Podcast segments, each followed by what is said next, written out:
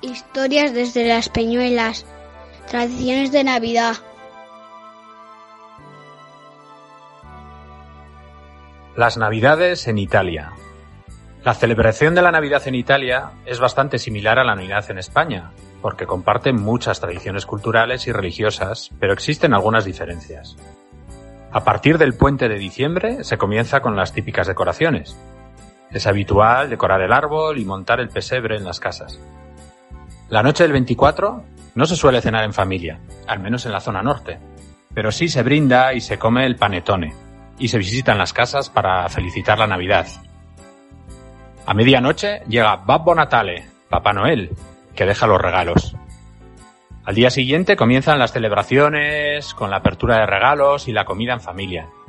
En cada casa cambia, pero se, nunca faltan platos como los embutidos, raviolis, lasaña y carnes o pescados en el sur.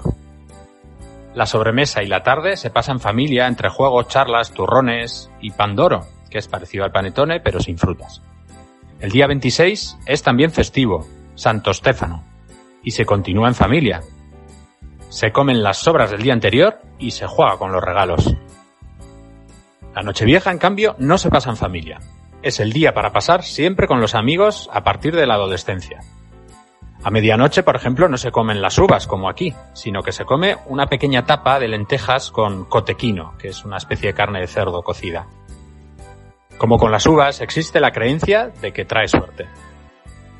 El día 1 de enero lo plantean como un día de descanso total, en el que nunca se come en familia. Al igual que en España, el 6 de enero es festivo y también tiene una tradición, en este caso, quien llega a casa es la Befana.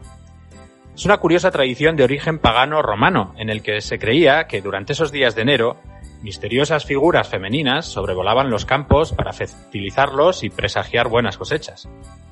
Eran guiadas por Diana, la diosa de la creación, la caza y la vegetación. De aquí nace el mito de que una mujer vuela sobre una escoba y el 6 de enero trae un pequeño detalle a las criaturas que se han portado bien y carbón a los que no cumplieron durante el año. Y así acaba la celebración de la Navidad en Italia.